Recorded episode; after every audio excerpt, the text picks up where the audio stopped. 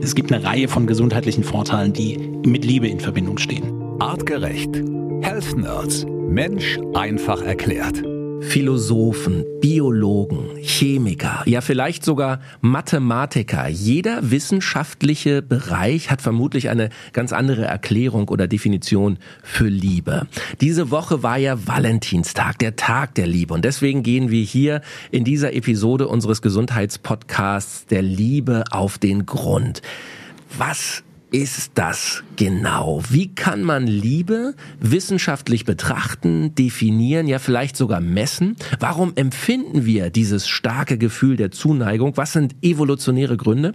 Was passiert vor allem auch chemisch in unserem Körper, wenn wir verliebt sind, wenn wir lieben? Und natürlich wollen wir auch darüber sprechen, können wir Liebe aktiv irgendwie beeinflussen? Und wir sprechen darüber, was hilft wirklich gegen Liebeskummer. Matthias Baum aus dem Health Nerds Wissenschaftsteam. Matthias, herzlich willkommen. Schön, dass du wieder dabei bist und uns dein Wissen zur Verfügung stellst. Vielen Dank, Felix. Ich freue mich sehr, hier zu sein. Matthias, kann man Liebe wissenschaftlich überhaupt erklären? Oder anders gefragt, das, was wir als Liebe bezeichnen, gibt es das aus wissenschaftlicher Sicht überhaupt? Auf jeden Fall. Mein Blickwinkel äh, geht natürlich eher aus einer physiologischen Richtung. Also wir wollen wissen, was passiert im Körper. Und dann wäre Liebe quasi ein komplexes Netzwerk von chemischen, hormonellen und neuronalem Feedback, äh, das eben verschiedene emotionale und körperliche Reaktionen auslöst und gerne mit romantischen oder erotischen Partnern beteiligt ist. So, das ist aber nur so dieses Umrandende und ich glaube aus philosophischer Sicht oder aus Erfahrungssicht kann man sich eher was darunter vorstellen, was Liebe mit einem eigentlich macht. Also da müssen wir vielleicht auch mal den jüngeren Hörern hier direkt mal äh, äh einen Zahn ziehen. Liebe ist nicht gleich Sex, aber es spielt irgendwie mit rein. Naja, es kann quasi die Folge davon sein, mhm. äh, wobei auch losgelöst Sex rein theoretisch davon stattfinden kann. Da lohnt der Blick auch in die Evolution. Ist also Liebe etwas evolutionär Verankertes? Oder äh, vielleicht etwas ganz Modernes und äh, gleichzeitig kann Sex auch unter Umständen ohne Liebe stattfinden. Also da gehören verschiedene Dinge mit dazu. Ich weiß, dieses, was ich gerade definitionsgemäß, chemisch, hormonell, neuronal, äh, das sind ja genau die Bereiche, über die wir sprechen, über Wechselwirkung unterschiedlicher Organsysteme. Und da passiert relativ viel. Und da spielen natürlich Hormone, die vielleicht auch mit Fortpflanzung in Verbindung stehen, auch eine Rolle, die wieder mit Liebe in Verbindung stehen. Wow. Also wir wollen uns mal diesem Thema so allmählich nähern. Es ist wirklich gar nicht so leicht. Wikipedia sagt, Liebe ist eine Bezeichnung für stärkste Zuneigung und Wertschätzung. Nun weiß ich, Wikipedia ist jetzt nicht die Datenbank äh, zwingend für euch Wissenschaftler, aber äh, ich glaube, das trifft es schon ganz gut, oder? Also ein starkes Gefühl der Zuneigung, der Wertschätzung. Ähm, wenn wir uns evolutionär das anschauen und dein Team bei Artgerecht, ihr schaut euch immer den evolutionären Zusammenhang bei den Dingen an. Warum gibt es Liebe? Okay, das ist natürlich genau eine der entscheidenden Fragen, weil erstmal die Frage, taucht Liebe überhaupt insgesamt bei Homo sapiens schon immer auf und vielleicht trifft ja Liebe auch bei anderen Lebewesen zu, was übrigens schon mal vorweggegriffen auch der Fall ist. Auch andere Tiere, äh, wie manche Säugetiere, aber auch Vögel, können etwas Ähnliches wie Liebe empfinden. Und aus evolutionärer Sicht ist es dann immer wieder der Aspekt, dass man über Liebe äh, zum Beispiel Anpassungselemente mit integriert und letztendlich sagt, okay, es hat irgendetwas mit Überleben und Fortpflanzungschancen zu tun. So, das heißt, aus der Liebe heraus und der Bindungskomponente, und jetzt können wir gleich nochmal differenzieren, dass Liebe auch stärkste Zuneigung bedeutet, aber die natürlich auch unterschiedlich interpretiert wird von uns emotional. Das heißt, die Liebe zu unserem Partner oder das frisch Verliebtsein ist natürlich ein anderes, betrifft ähnliche Hirnareale, macht ähnliche Dinge, aber auch die Liebe zu Kindern, was ja auch etwas ganz Besonderes ist. All das, was irgendwo mit Liebe zusammenhängt und dies für diese Aktivität sorgt, die finden wir dann natürlich aus evolutionärer Perspektive auch in unserem Kontext, dass wir sagen, okay, man braucht es oder es gehört mit dazu äh, und es hat etwas damit zu tun, dass unsere Vorfahren das Überleben und die Fortpflanzung besser mit sichern konnten. Mhm. Okay, also evolutionär sagst du, macht Liebe absolut Sinn, hat uns einen Vorteil verschafft. Es hat uns definitiv einen Vorteil verschafft und wie gesagt, auch andere also nicht nur, also Säugetiere speziell eben andere Primaten und wie gesagt auch ein paar Vögel können etwas naja, definitionsgemäß, wie gesagt, so, was ich eben sagte, physiologisch gilt vielleicht für Homo sapiens. Und wenn wir uns die Hirnareale anschauen, spielt bei, zum Beispiel auch der präfrontale Kortex eine Rolle, der so vielleicht bei anderen Primaten oder eben auch Vögeln nicht ausgeprägt ist. Nichtsdestotrotz könnte man nachweislich sagen, okay, es, es taucht auch bei anderen Tieren auf. Zum Beispiel auch Seehunden oder Bienen. Okay, das heißt also, wenn ich es richtig verstehe und wenn ich auch zwischen den Zeilen bei dir höre, das heißt, man kann Liebe tatsächlich messen oder äh, anders äh, die die Auswirkungen, die um die Liebe sich drehen oder die die Liebe dieses Gefühl erzeugen, da passiert chemisch etwas im Gehirn, im Körper, was wir messen können nachweisen können. Ne? Mhm. Also das heißt, ähm, die, die Messbarkeit ist immer schwierig, wenn es um ein subjektives Gefühl geht. Es gibt die Möglichkeit herauszufinden, okay, beispielsweise, welche Hirnareale spielen eine entscheidende Rolle bei dem Thema Liebe. Ne? Das heißt, das kann ich natürlich funktionell beispielsweise in einer MRT-Messung, eine Gehirnmessung quasi, herausfinden, welches Hirnareal ist hier wirklich aktiv. So, und da haben wir unterschiedlich, ich habe eben schon den präfrontalen Kortex erwähnt, und man muss jetzt nicht alle Hirnareale genau kennen, ob jetzt das periaquäduktale Grau zum Beispiel, was wichtig ist zur Steuerung von Stressreaktionen und Schmerzwahrnehmung. Da sehen wir aber, okay, wenn das aktiv ist unter Liebe, dann wird natürlich Liebe auch Effekte auf unsere Wahrnehmung haben, auf unsere Gefühlswelt, also einmal, wie wir es interpretieren, aber eben auch auf Schmerzempfinden zum Beispiel oder eine Reduktion der Stressreduktion. Das heißt, in Liebe steckt auch viel potenzielle Gesundheitsoptionen drin.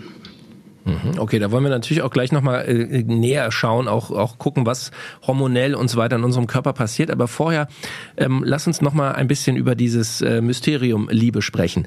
Ich habe natürlich hier im Vorfeld mich auch mit dem Thema sehr beschäftigt, viel gelesen, viel recherchiert und ähm, ähm, natürlich tauchen auch immer wieder Philosophen auf, wenn es um das Thema Liebe geht. Ohne dass wir jetzt zu sehr von der Gesundheits-, von der körperlichen äh, Ebene ins Philosophische gehen wollen. Aber ich finde, es gehört zur Liebe irgendwie dazu. Ähm, und zwei äh, Themen, zwei populäre Mythen bei den Philosophen sind mir ähm, hängen geblieben. Der erste Mythos besagt, dass die Aufgabe, das Phänomen der menschlichen Liebe zu definieren und zu erklären, prinzipiell unlösbar sei. Man habe es seit Jahrtausenden versucht, aber bis heute könne keiner genau sagen, was die Liebe ist. Die Liebe sei etwas Rätselhaftes, ein unergründliches Geheimnis. So, das ist mal der eine Mythos. Was sagst du ganz persönlich dazu? Dem stimme ich auf einer ähm, gewissen Ebene auf jeden Fall zu, weil nochmal, wir haben das, was wir auch im Gesundheitskontext auch immer wieder besprechen, die Individualität. So, das heißt, ich kann zwar, wie ich eben eingangs erwähnt habe, physiologische Aspekte mit aufgreifen. Ich kann sagen, okay, welche Hirnareale spielen hier eine Rolle? Was kann ich wirklich nachweisen? Welche wissenschaftlichen Fakten kann ich mir zu bestimmten Fragestellungen, was kann ich herausfinden? Aber es ist natürlich so, dass Liebe in der Komplexität etwas ist und so nicht nur individuell für einen selbst, sondern das kennt man unter Umständen auch, dass sich Liebe auch verändert. Das heißt, im Laufe eines Lebens mit bestimmten Personen, zum Beispiel der Partnerin oder dem Partner, aber auch zu unterschiedlichen Partnern in der Vergangenheit. So, das heißt, es gibt so viele wechselwirkende Komponenten. Von daher ist meine Betrachtung, und dann gehe ich eher wieder in den äh, rationaleren Teil rein, was passiert im Körper, welche Effekte entstehen, warum ist es so und wie kann man es unter Umständen sogar nutzbar nutzbar machen oder kann man die klare Empfehlung aussprechen, dass Bindung und Beziehung gepaart mit Liebe etwas ist, was zu Homo sapiens dazugehört und extrem wichtig ist für eine wirkliche nachhaltige Gesundheit. Also starke Meinung, Matthias, muss ich wirklich sagen. Und ähm, um, um den philosophischen Part abzuschließen, noch der zweite Mythos, der geht über den ersten hinaus. Und da behaupten also einige Philosophen, selbst wenn wir das Rätsel der Liebe lösen könnten, sollten wir es nicht tun. Die Liebe sollte ein Mysterium bleiben. Gut, das jetzt natürlich ja. Verstehe ich. Aus, aus dem Blickwinkel ähm, und, und nochmal, ich bleib dann eigentlich in der Kette der Argumente, die sich für mich quasi daraus zeigen, das Individuelle sollte auch genauso bleiben. Und ich muss und kann und will vielleicht auch gar nicht kommunizieren, verbalisieren, aufschreiben, was Liebe dann für mich bedeutet. Ich möchte es zeigen. Ich möchte es in meiner Handlung den Menschen zeigen, denen die Liebe entgegenkommt. Und das ist der entscheidende Unterschied. Und bis dahin ist es auch wunderbar. Ich muss aber nicht jedes kleine Element daraus verstehen, beziehungsweise wie gesagt, folgend einer wissenschaftlichen Fragestellung macht es unter Umständen schon Sinn, weil es interessant ist und weil es erforschenswert ist. Aber ja, natürlich soll es auch für sich etwas Besonderes bleiben und so wie ein Tag wie der Valentinstag, der jetzt nicht notwendigerweise etwas ist, was äh, den man braucht. Nichtsdestotrotz ist es eine Möglichkeit, um sich konsequent nochmal daran zu erinnern, wie schön es ist, in Beziehungen zu leben und Liebe zu erfahren und zu geben. Jetzt lass uns mal aus deiner Wissenschaft heraus an das Thema weiter rantasten. Mhm. Ähm, ganz konkretes Beispiel. Ähm, was passiert in einem Körper, wenn ich mich verliebe? Also wir kennen alle diese Floskel oder diesen Begriff Schmetterlinge im Bauch. Ich lerne jemanden kennen und bin so schockverliebt. Sag irgendwie, wow, was ist denn das für eine Person? Das ist ja der Hammer. Ja, also dieses bam, ich bin sofort verliebt. Was passiert mhm. da in meinem Körper? Woher kommt dieses starke Gefühl, was ich eine Sekunde vorher nicht hatte? Ich versuche es etwas aufzudröseln, um, um dann auch die gewissen, einen gewissen Interpretationsspielraum zu lassen, was dann was bedeutet. Aber nochmal, wenn verschiedene Hirnareale eine wichtige Rolle spielen und dann zum Beispiel auch, und wir haben in Episoden dazu auch schon gesprochen, wenn wir über die Entstehung von Emotionen sprechen, das heißt, unser emotionales Zentrum, das limbische System wird eine wesentliche Rolle dabei einnehmen. Das heißt auch, dass wir aus Erfahrungen mit aufnehmen, wie fühlt sich etwas an, wir bewerten es, wir haben eine emotionale Bewertung und daran gekoppelt, und das ist ganz entscheidend, und das ist auch diese Verbindungssituation zwischen was passiert hier oben im Gehirn und was passiert peripher in anderen Geweben durch Hormone oder Neuro, erstmal Neurotransmitter im Gehirn, die ausgeschüttet werden und über Hormone, äh, die dann über die Blutbahn zu Organen gelangen. Und das ist der entscheidende Aspekt dabei. So, das heißt, dieses Blitzverliebtsein heißt, ich habe eine Sinneswahrnehmung und eine Bewertung Bewertungssituation und vor allen Dingen eine emotionale Bewertung, die dann ja im besten Fall mit schönen Gefühlen, auch komplexeren Gefühlen, da können wir nicht für alle einheitlich sprechen, gekoppelt sind. Und diese Hirnareale, die ich schon besprochen habe, da spielt dann zum Beispiel auch Dopamin als Neurotransmitter eine wichtige Rolle. Da spielt aber auch etwas wie Oxytocin, ein Bindungs- oder das Bindungshormon eine wichtige Rolle bei.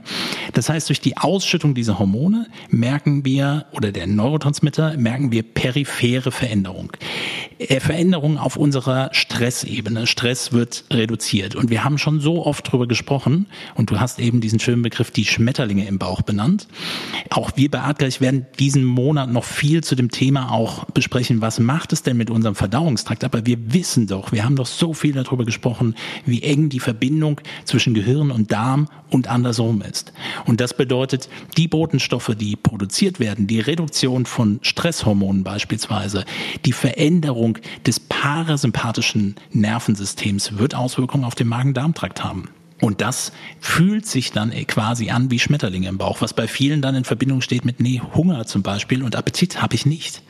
Was total abgefahren ist, weil ich habe durch einen emotionalen Äuß oder beginnend erstmal durch einen äußeren Sinnesreiz, weil ich jemanden sehe, weil ich ein Gefühl entwickle daraus, die Emotionen selbst, die das mit antreiben können und dementsprechend den Verdauungstrakt und bis hin sogar zum Mikrobiom mit beeinflussen können.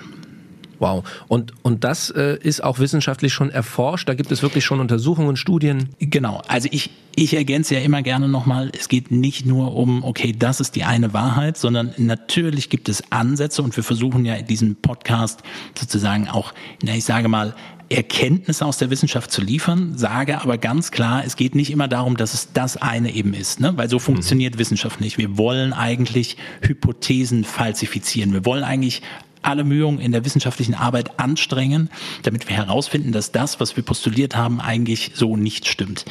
Dieses Prinzip bedeutet aber auch immer, dass ich eine sehr konkrete Fragestellung nehme. So, das heißt, natürlich versuchen wir es so ein bisschen abzurunden. Und ja, gewisse Teile davon sind bereits untersucht oder werden auch immer wieder untersucht, aber immer wieder auch zu ganz spezifischen Fragestellungen oder bestimmten Personengruppen beispielsweise. Mhm. Aber wenn ich dich richtig verstehe, heißt das schon, dass ähm, das Gefühl des Verliebtseins oder das Empfinden von Liebe einen positiven Effekt auf meine Gesundheit, auf meinen Körper wirklich haben kann. Du hast es eingangs schon gesagt. Aber Na, nachweislich, nachweislich, nachweislich. Also das ist mhm. nachgewiesen. Es gibt eine Reihe von gesundheitlichen Vorteilen, die mit Liebe in Verbindung stehen. Und nochmal, was dann auch immer Liebe bedeuten mag für einen selbst. Aber ein ganz wesentlicher Aspekt, und das erkennt man auch, ich habe eben dieses periaqueduktale Grau im Gehirn besprochen oder angesprochen, eine Hirnregion, die für die Stress- und Schmerzverarbeitung notwendig ist. Das heißt, die Senkung des Stresslevels ist etwas, was durch diese starke emotionale Bindung herbeigeführt wird und dadurch Stress zum Beispiel auch wirklich abgebaut werden kann. Es gibt Nachweise für die Verbesserung des Herz-Kreislauf-Systems. Über das Herz-Kreislauf-System haben wir auch viel gesprochen und wir haben viel viel über Omega-3-Fettsäuren und Polyphenole aus Olivenöl gesprochen. Aber was wirklich eine wichtige Rolle ist, ist diese emotionale Bindung zu anderen Menschen, die das Risiko für Herz-Kreislauf-Erkrankungen nachweislich verringern kann. Mhm. Es geht um das Thema Selbstwertgefühl, was ja auch logischerweise mit, mit gesundheitlichen Vorteilen in Verbindung steht. Das heißt, ähm, dass die Liebesbeziehung an sich selbst das Selbstwertgefühl und auch das Selbstbewusstsein stärken und aufbauen kann, was bei vielen auch ein Problem ist und insgesamt die Förderung des körperlichen Wohlbefindens, wenn man in einer erfüllten Beziehung lebt und in einer erfüllten Liebesbeziehung lebt und ähm, dementsprechend ein stabileres körperliches Wohlbefinden damit einhergehen kann. Achtung, es gibt auch Zusammenhänge, dass länger anhaltende Beziehungen, insbesondere bei Frauen, zur Gewichtszunahme führen können. Dafür gibt es Tendenzen, wissenschaftliche Ergebnisse mhm. zu diesem Thema. Ähm, das heißt, Gewichtsveränderung kann damit einhergehen. Und nochmal, nicht jeder reagiert in der frisch verliebt Phase mit dem Schmetterling im Bauch und der Appetitlosigkeit. Einige reagieren auch mit Heißhunger, auch ein spannender Zusammenhang. Also auch da wieder die Individualität des Individuums. Ja, jeder ist ja. eben doch anders und jeder reagiert ein bisschen anders. Aber mhm. das ist also Fakt. Es passiert chemisch etwas im Körper beim Thema Liebe, Schockverliebtsein, ja. Dauerliebe, wie auch immer. Ja. Ähm, hormonell, Matthias, hattest du schon Oxytocin und Dopamin genannt? Ähm, wenn wir über Liebe lesen und hören, dann fallen aber auch immer wieder Östrogen und Testosteron bei uns Männern. Das, das äh, äh, Hormon, was uns Männer ja doch das ganze Leben irgendwie mehr oder weniger begleitet. Welche Rolle spielen Hormone beim Thema Liebe? Wie, wie, wie, wie groß ist dieser Hormoncocktail, der da im Körper passiert? Super wichtig und super wichtige Frage, denn es spielt natürlich eine Rolle. Aber nochmal, es ist ja ein Netzwerk aus emotionalen, beziehungsweise die Emotionen, die daraus entstehen, aus äh, hormonellen, äh, aus neuronalen Effekten, die alle zusammengeführt werden. Aber nichtsdestotrotz auch diese besagten Sexualhormone wie Testosteron und Östrogene oder Östradiol äh, spielen eine entscheidende Rolle oder eine wichtige Rolle in, der, in diesem komplexen Interaktionsmuster, wenn es um das Thema Liebe geht. Sowohl in der mhm. Akutverliebtheit als auch in der chronischen Liebe. Und ähm, jetzt nur um eine ganz kleine Einführung zum Thema Sexualhormone zu bringen, Testosteron und Östrogen, das hat dann jeder irgendwie schon mal gehört und jeder würde dann sagen, Testosteron ist Mann und Östrogen ist Frau. Aber Achtung, jeder hat Östrogen und Testosteron. Der wesentliche Unterschied ist eigentlich die Produktionsmenge. Bei Männern gibt es mehr Testosteron, bei Frauen gibt es mehr Östrogene. Was nicht bedeutet, dass wir sie nicht benötigen würden. So, und dann ist, müssen wir so ein bisschen die abgeleiteten Eigenschaften, ne? wir machen das bei Neurotransmittern auch gerne, wenn wir von Dopamin sprechen, von, dann ist es irgendwie das, eine Anregungskomponente, ein, ein Teil des Belohnungssystems, ein Teil der Neugierde, die damit in Verbindung steht. Bei Serotonin sprechen wir dann immer von Glück und ähm, ähm, von bei Noradrenalin und Adrenalin von Stress. Das ist natürlich eine grobe Einteilung, es ist immer ein Gesamtcocktail. Aber lasst uns eine grobe Einteilung machen zu Testosteron und Östrogen. Und bei Testosteron ist es so, dass äh, es nachweislich eben so ist, dass die Testosteronkonzentration bei Männern ähm, eine höhere Testosteronkonzentration mit einer stärkeren, Achtung, sexuellen Anziehung und einer größeren Tendenz zur äh, Bildung von unterschiedlichen Beziehungen assoziiert ist. So, das mhm. ist der eine Teil. Bei Frauen mit den Östrogenen. Moment, Moment. nicht so schnell. Ja. Nochmal zurück zu den Männern. Also heißt, äh, so ein, wenn wir, wenn wir richtig viel Testosteron in uns tragen, sind wir attraktiver für Frauen? Das ist nochmal ein separater Punkt. Die Attraktivitätsmuster mhm. haben verschiedene Punkte und lustigerweise geht es primär weniger nur um Testosteron, was man sich erstmal so vorstellt. Es gibt natürlich um, geht um artspezifische Merkmale. Ein ganz wichtiges Merkmal bezieht sich auf das Immunsystem. Frauen sind in der Lage, über das männliche Immunsystem Informationen aufzugreifen, ohne das genauso zu bewerten und zu sagen, ah ja, es geht um das Immunsystem, sondern können sich an Faktoren orientieren, ob sie herausfinden, ist das ein Partner, der für guten Nachwuchs sorgen kann. Und noch ein wichtiger Punkt, guter Nachwuchspapa, also potenzieller Vater, der ein Baby machen könnte, heißt nicht unbedingt, dass es ein guter erzieherischer Vater ist. Auch ein ganz wichtiger Punkt. So, das heißt, die Frage, die sich manchmal und auch Frauen stellen dürfen, ist mein Partner aktuell ein Mann, mit dem ich ein Kind machen möchte? Oder ist er ein Mann, der mein Kind großziehen soll? Da gibt es Unterschiede. So, das heißt, ja, Testosteron spielt auch in Bezug auf ähm, das Thema der bis hin zur Attraktivität mit eine Rolle, aber nur bedingt und eher mehr bezogen auf das Immunsystem. Okay. Springen wir rüber zum Östrogen und zu den Frauen. Genau. Hier wird quasi, also wie gesagt, das weibliche Hormon, was auch Auswirkungen auf das Immunsystem mitnehmen kann. Äh, und wie alle Frauen wissen, aber ich erkläre es den Männern gerne an der Stelle auch einmal kurz. Und es geht jetzt nicht darum, dass ein, ein Mann irgendwie den weiblichen Zyklus erklären soll. Ich versuche nur ein paar Eckpunkte zu erzählen. Wir haben genau das, einen Zyklus, eine Verlaufsform äh, der Hormonausschüttung über im Idealfall von 28 Tagen, also ungefähr einen Monat, haben wir einen Zyklus mit Veränderungen Veränderungen im Östrogenhaushalt und Veränderungen im Progesteronhaushalt. Ich bringe noch mal ein anderes weibliches, wichtiges Hormon an der Stelle mit ins Spiel, weil ich komme gleich noch auf einen Punkt. Nämlich eine dann je nachdem Östrogenspiegel im Verlauf des Zyklus bestimmt, das muss man immer noch mal mit berücksichtigen, ähm, eine, äh, und das zeigt sich eben, dass ein höherer Östrogenspiegel bei Frauen zu einer größeren emotionalen Intimität und Bindungsbereitschaft führen kann. So, mhm. das heißt, hier spielt es schon auch mit eine Rolle. Wie gesagt, Testosteron und Östrogen sind nicht alleine für die Entstehung von Liebe mitverantwortlich, aber sie übernehmen gewisse Teile dabei. Und jetzt kommen wir eher zu dem Problem, was wir heute sehen, wo wir meiner Meinung nach auch schon teilweise darüber gesprochen haben, zumindest über den Teil, den ich jetzt sage, nämlich was sehen, ich hatte gerade über die, diesen Zyklusverlauf des Östrogens gesprochen und über das Verhältnis zu Progesteron. Und einige Frauen haben vielleicht zu diesem Thema schon mal etwas gehört, wenn es um, um, um Symptome geht, wie prämenstruelles Syndrom, PMS, oder äh, Menstruationsbeschwerden, Schmerzsituationen und so weiter, die damit in Verbindung stehen, Veränderungen, dass man gerne hier auf diese Hormone insgesamt draufschaut und explizit nochmal auf Östrogen und Progesteron. Und dann kommt etwas zustande, was sich bei vielen zeigt, und zwar in einer modernen Welt, so wie wir leben. Dann können wir wieder verweisen auf verschiedene Lebensstilfaktoren über Ernährung, äh, unser Stressverhalten und so weiter, dass Östrogen dominanter ist. Man spricht von Östrogendominanz, die sozusagen mitverantwortlich sein können für Symptome, wie die bei PMS mit entstehen, also prämenstruellem Syndrom, und eben auch den, was der Partner dann vielleicht kennt mit Verhaltensauffälligkeiten. So, das ist etwas sehr, ich sage mal, modernes, eine Störung im Zyklus und das kann man auch quasi mit behandeln. Ähm, man muss halt zuerst mal die Werte bestimmen und berechnen, ob das wirklich vorliegt. Und dann gibt es halt das männliche Pendant dazu. Und das ist der Testosteronmangel. Und es geht nicht darum, dass alle Testosteron geschwängert umherstolzieren sollen und deswegen nur äh, aus sind auf sexuelle Anziehung und Aggressivität, was ja gerne damit assoziiert wird. Es geht um basale Männergesundheit. Und unser Lebensstil in der heutigen Zeit zeigt bei ganz vielen Testosteronmangelsituationen.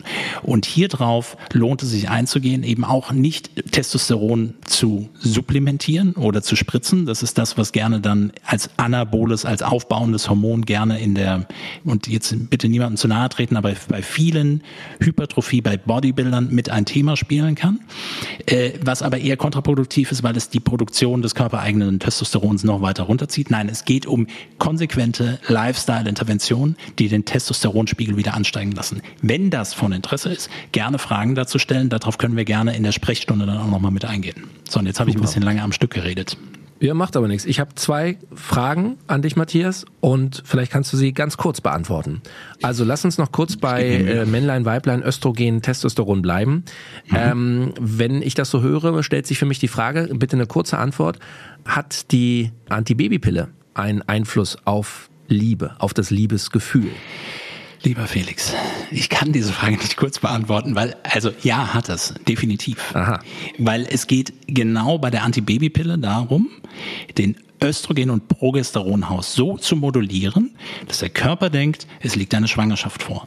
Wenn ich eine Pille habe, die ich nicht durchnehme, eine Antibabypille, dann gibt es eine Phase, wo es zu einer Blutung kommt. Das ist aber nicht zu vergleichen mit einer Menstruation. Ähm, das ist ganz wichtig. Und natürlich gibt es dadurch, also das Gleiche, was ich gerade gesagt habe ähm, zum Thema die Gabe von Testosteron, natürlich hat es einen Impact auf den Zyklus, wenn ich die Pille absetze. Und die Pille ist und bleibt ein, eine wirkliche medikamentöse hormonelle Waffe. Und es ist wichtig, im bestmöglichen Falle davon wegzukommen. Viele Frauen, die sich natürlich für Gesundheitsthemen interessieren, sind schon lange an dem Punkt und sagen, okay, ich, das, das funktioniert so nicht. Aber auch andere Hormone, Implantate, Spiralen, auch Kupferspiralen, alles, was es in der Verhütung gibt, es ist schwierig und kompliziert. Wenn Verhütung so vorgesehen wäre, dann hätte sich das evolutionär durchgesetzt. Ach, hat es ja, weil es gibt Phasen, wo die Fruchtbarkeit eben reduzierter möglich ist. Äh, wie gesagt, in diesem 28-Tage-Zyklus. Und ich kann nicht kurz antworten, es tut mir schrecklich leid, aber ja, es gibt Erkenntnisse dazu, dass es zu Verschiebungen im Zyklus und in der Produktion von Hormonen kommen kann. Und wie gesagt, die Hormone, die produziert werden von Gonaden beispielsweise, also von Geschlechtsorganen produziert werden und ausgeschüttet werden, haben natürlich auch wieder zentral im Gehirn eine Auswirkung mit dabei.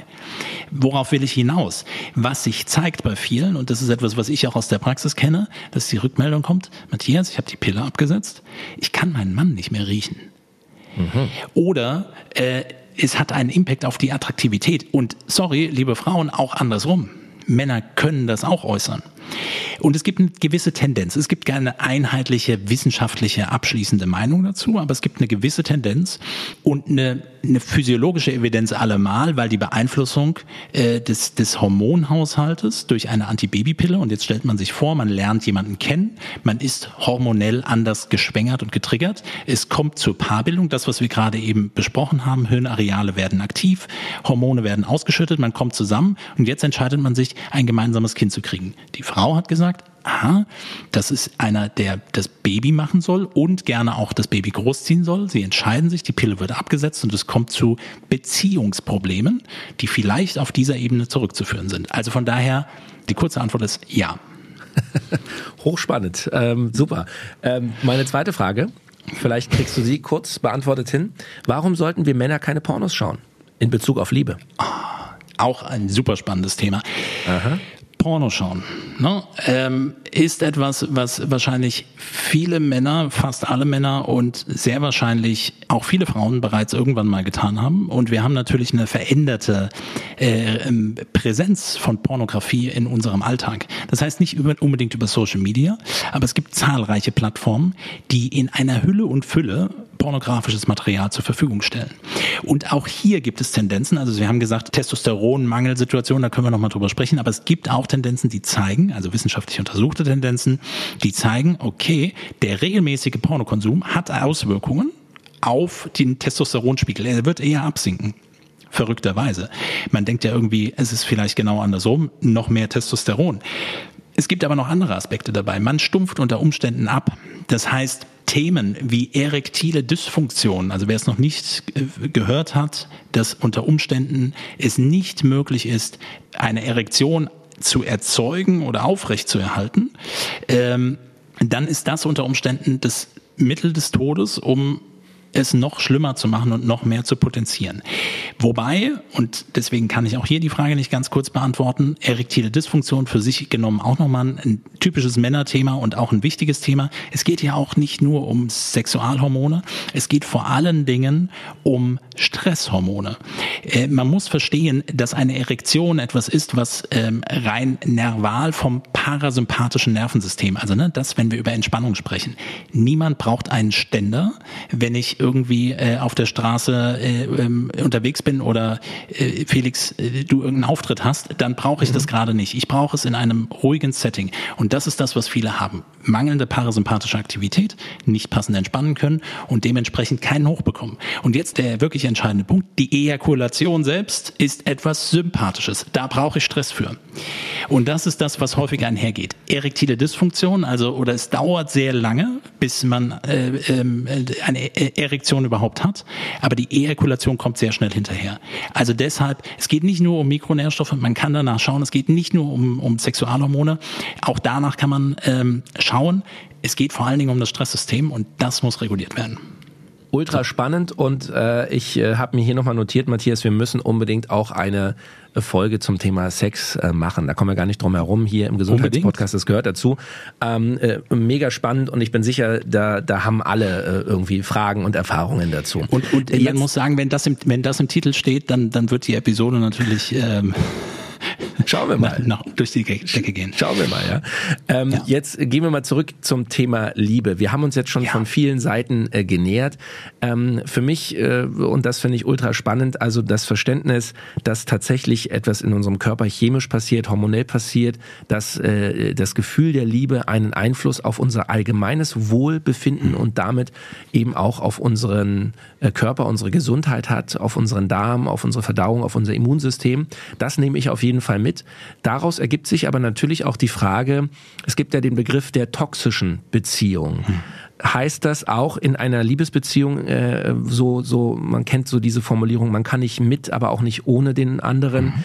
ähm, man quält sich man man hat eigentlich die ganze Zeit ein komisches äh, Gefühl aber kann sich nicht lösen hat das also auch negative Einflüsse auf unsere Gesundheit absolut ähm, und das Thema toxische Beziehungen ist etwas was Gott sei Dank medial auch zumindest mehr und mehr in, in den Fokus gerückt wird. Also worum geht es? Um Beziehungssituationen, die emotional, mental und körperlich belastend sind. Und dieser negative Einfluss dann natürlich auch negative Auswirkungen auf unser Wohlbefinden hat und auch auf unsere Gesundheit nehmen kann. Und ähm, es ist etwas, was zum Beispiel auch in dem Erfragen, wenn man, ne, also wenn ich zum Beispiel auch im Praxiskontext ähm, mit Menschen dazu spreche und Beziehungen erfrage, und da geht es auch nicht nur um Beziehungen, die jetzt äh, Partnerbeziehungen sein müssen. Es können freundschaftliche Beziehungen sein. Partnerbeziehung ist aber unter Umständen, so wie du gesagt hast, man kann nicht mit und nicht ohne einander. Etwas, was sich eher für viele präsenter macht, weil man, naja, wenn, wenn man erkennt, dass toxische Muster entstehen oder Dinge, mit denen man nicht gut umgehen kann in einer freundschaftlichen Beziehung, dann wird uns vielleicht auch eine freundschaftliche Beziehung nicht aufrechterhalten bleiben. Es ist aber so, dass ähm, in toxischen Beziehungen und partnerschaftlichen Beziehungen häufig eben, und so mal so ein paar Eckpunkte, nämlich ähm, Themen, die dann immer wieder auftauchen, wie das Thema Kontrolle. Ne? Also ein Partner, eine Partnerin versucht Kontrolle äh, äh, zu übernehmen, zu überwachen, ähm, keine Ahnung, das Handy zu überprüfen oder sonst irgendetwas. Man kann das jetzt übrigens bei sich selbst erkennen oder natürlich, vielleicht weiß man es auch von seinem Partner, seiner Partnerin, dass das passiert. Es geht um das Thema emotionalen und körperlichen Missbrauch. Es geht um manipulative Elemente, es geht um Einschüchterung, es geht um Abwertung. Mhm. Und äh, wenn das natürlich regelmäßige Muster sind und wie du dann sagst, dass die Kontextsituation aber eben darin besteht, dass man vielleicht geheiratet hat, ein Kind hat, ein Haus hat, ähm, ähm, ein, gemeinsame Kredite hat, Urlaube geplant hat, gemeinsame Freunde hat. Das sind dann unter Umständen andere Kontextfaktoren, wo man gegensteuert und sagt, ja, das ist unter Umständen ähm, äh, etwas, warum ich diese Beziehung aufrechterhalte. Aber in der eigenen Reflexion, und ich habe mit einigen Menschen mit dem Thema Kontakt und ähm, bin mir ziemlich sicher, dass das bei der Entwicklung für die eigene Gesundheit der zentrale Ansatzpunkt ist ähm, wenn man anfängt und möchte gerne äh, Dinge verändern, ja, irgendwo anfangen ist völlig in Ordnung. Wenn man es für sich selbst ausprobiert, super gut. Also alles, was der Gesundheit dienlich sein kann. Aber wenn ich einen für einen selbst, und viele wissen es auch selbst, nachweislich eine, in einer toxischen Beziehung bin, die mich täglich betrifft, dann kann man ganz viele Dinge verändern, aber äh, es wird nie äh, zu einer Lösung dabei kommen.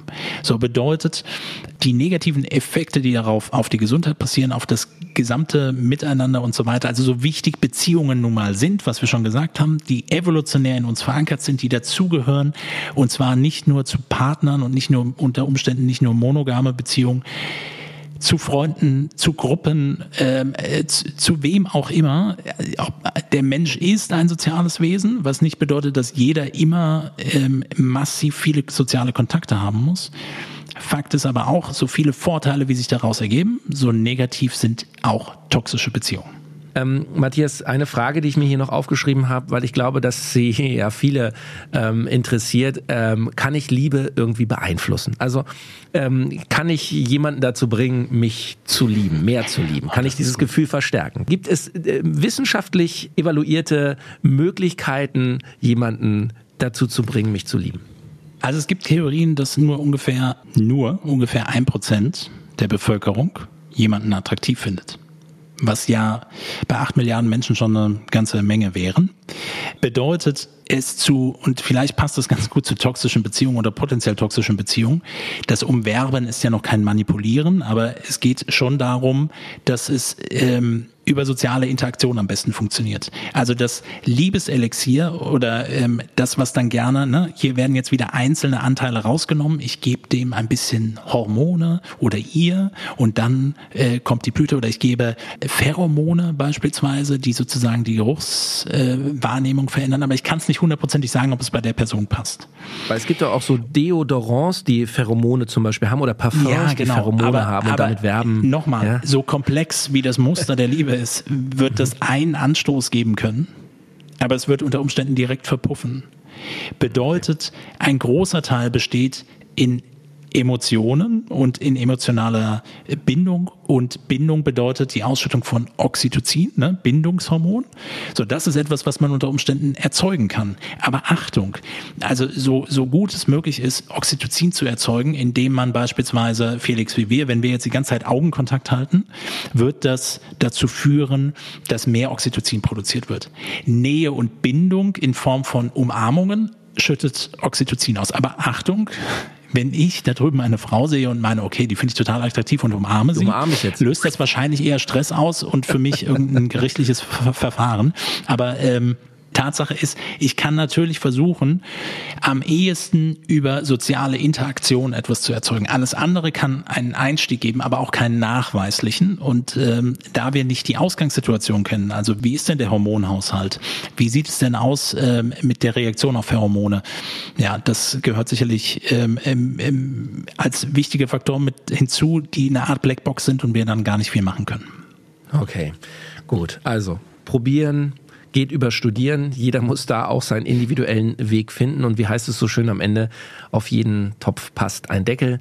Und auf jeden äh, Fall. Ja, ähm, so unwahrscheinlich ist es gar nicht, dass man also jemanden findet, den man selber attraktiv und toll findet und der einen vielleicht auch dann zurücklieben kann.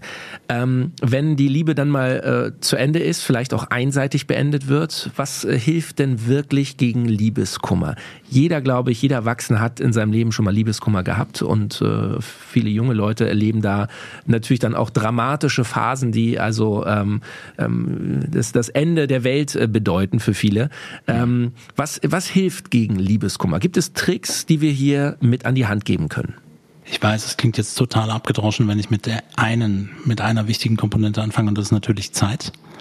Ne? So wie sich dieses Netzwerk gefeuert hat im Vorfeld und wenn es plötzlich kommt, ähm, vielleicht auch übermäßig stark gefeuert hat. Das heißt, ähm, Stress ordentlich reduziert ist, Bindungshormon ausgeschüttet wird, Emotionen positiv sind, äh, dann ist es leider in erster Linie Zeit, die, ähm, die, die wirklich Wunden heilen lässt und für Regeneration mit, mit sorgen kann. Aber es gibt auch hier nicht die eine Pille am besten noch oder sonst irgendetwas, die den Liebeskummer aufhalten kann.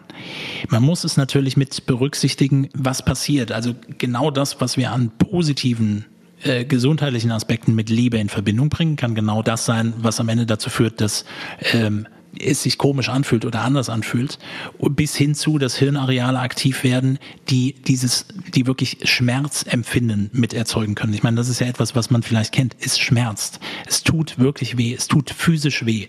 Und das ist auch nachgewiesen. Das gehört auch genauso mit dazu. Äh, und Fakt ist, in erster Linie ist es Zeit und Reflexion. Ähm, vielleicht auch eine Form der Ablenkung, aber vor allen Dingen auch eine Form der Aufarbeitung. Das ist wichtig, weil Zeit alleine wird es noch nicht tun, wenn ich es nicht verarbeite und aufarbeite, weil sonst wird auch mit der anderen Person immer eine äh, eine Situation bestehen, in der man vielleicht ähm, sich nicht mehr gut gegenübertreten kann äh, oder sonst irgendetwas. Natürlich, wenn die Wunden tief sind, ist es in bestimmten Phasen nicht möglich, aber Ziel sollte es natürlich schon sein. Man hat sich ja nicht umsonst geliebt und zwar beide. Ähm, es ist aber im Laufe der gemeinsamen Zeit etwas passiert und äh, das hat dann am Ende des Tages dazu geführt. So, das heißt nicht, dass jeder zu seinen Ex-PartnerInnen hin und her rennen muss und sich entschuldigen muss oder versuchen muss, das zu klären. Aber wenn das ein wichtiges Anliegen ist, dann ist das gesundheitlich auch wichtig, weil sonst wabert diese Wunde weiter. Sie wird das Stresssystem beeinflussen, sie wird das Immunsystem beeinflussen und es ist ähnlich wie eine Wunde, die am Bein nicht richtig verheilt. Mhm. Und von daher ist das etwas, wo man drauf ansetzen kann, aber so komplex die Liebe nun mal ist, so komplex ist auch Liebeskummer und die individuelle Ausführung. Und im einen Mal ist es vielleicht eine Erleichterung, im anderen Mal ähm, tut es wirklich sehr, sehr lange weh. Und es braucht, wie gesagt, die Komponenten aus Zeit, Reflexion und Aufarbeitung. Das würde ich am ehesten mitgeben, bevor ich versuchen würde und vielleicht in der Anfangsphase ein bisschen Ablenkung. Du weißt, ich lieb's ja immer einfach und pragmatisch. Ähm, äh, kann äh, Schokolade eine Lösung sein bei Liebeskummer? Nein, weil das Einzige, was ich erzeugen könnte, würde eine kurzzeitige Serotonin und äh, vielleicht Endorphinausschüttung. Und ja, ich könnte und also nein, von daher ja, lass nach einfachen Lösungen in der Anfangszeit in dieser Akutphase drüber nachdenken, finde ich gut. Mhm. So, das mhm. heißt, wir wir steuern alles entgegen, was eine Problemstellung eben genau gerade aktuell sein könnte. Bedeutet, ein Stresssystem wird aktiv werden. Es lohnt sich, Dinge der Stressregulation zu machen. Und Stressregulation haben sehr gute Möglichkeiten über Atemtechniken, langsame Atemtechniken mit einzubauen. Ähm, man kann etwas machen, was, wie du gerade gesagt hast, wie ein Stück Schokolade essen. Das wird unter Umständen nicht ausreichen, weil viele neigen dazu, dass sie eher in weniger Appetit haben. Aber dann lass nicht den Trigger über die Schokolade nehmen, sondern lass Dinge tun und einbauen, die helfen, das Belohnungssystem zu aktivieren. Sportliche mhm. Aktivität, hochintensive Einheiten, auspowern ist etwas. Mhm. Auch das wird für viele nicht immer äh, komplett möglich sein, aber das mit einzubauen, eine Routine mit einzubauen, das mit aufrechtzuernehmen. Nicht sich hängen lassen, sondern versuchen möglichst schnell und möglichst gut ähm, in eine Alltagsroutine reinzukommen, auf eine gute Ernährung zu achten. Ähm, äh, sich selbst erforschen und kennenzulernen, das sind sicherlich die entscheidenden Punkte. Und wenn das Bindungshormon Oxytocin wegfällt, versucht es anderweitig zu erzeugen. Es ist so, dass wir in unserem engeren Freundes- und Bekanntenkreis maximal 150 Leute haben können und viele von euch haben wahrscheinlich nur so eine Handvoll enger Leute aber sucht eine andere Person, nicht die das kompensieren soll, sondern versucht die Bindung zumindest auf eine andere Art und Weise zu erzeugen. Das hilft zumindest wahrscheinlich zur Überbrückung in der Anfangszeit. Also hätten wir drei Komponenten, Stress, rausnehmen, Stress regulieren, parasympathische Aktivität, körpereigenes Serotonin- und Endorphinsystem ankurbeln durch Bewegung, hochintensive Bewegung, einen ordentlichen Lifestyle, eine Lifestyle-Routine, äh, gerade auch was das Thema Schlafen angeht, Schlafhygiene, äh, versuchen das wirklich zur Seite zu schieben. Und der letzte Punkt, andere soziale Kontakte, die die Bindung mit abfedern können, auch wenn es das nicht eins zu eins ersetzen wird die Liebe. Ein Gefühl mit, wie wir jetzt also gelernt haben, biochemischer Grundlage, aber es sind eben auch Komponenten drin, die ein Mysterium bleiben. Und vielleicht äh, haben die Philosophen recht, wenn sie sagen, vielleicht sollten wir es gar nicht bis ins letzte Detail erkunden und erforschen, sondern es einfach so nehmen, wie es ist. Matthias, ähm, ganz herzlichen Dank für diese unglaublich spannende Folge und ich bin sicher, heute in einer Woche in der Health Nerds Sprechstunde zum Thema Liebe, da werden viele viele Fragen kommen. Ähm, ja. Leute, schreibt uns bei Instagram, schreibt uns über artgerecht.com gerne auch eine E-Mail oder schickt uns über die Instagram Direct Message Funktion eine Sprachnachricht. Hier in der Sprechstunde in einer Woche werden wir eure Fragen beantworten rund ums Thema Liebe. Und Matthias, ähm, wir müssen, wie gesagt, verabreden. Wir müssen unbedingt eine Podcast-Folge zum Thema Sex machen. Ich glaube, auch da gibt ja. es viele, viele Fragen, äh, die wir wissenschaftlich natürlich klären sollten. Absolut. Ganz herzlichen Dank. Ich bin Felix Möse. Ich bin ein Romantiker. Ich glaube an die Liebe und ich wünsche euch eine schöne Woche. Vielen Dank. Artgerecht. Health Nerds. Mensch einfach erklärt. Ein All Ears on You Original Podcast.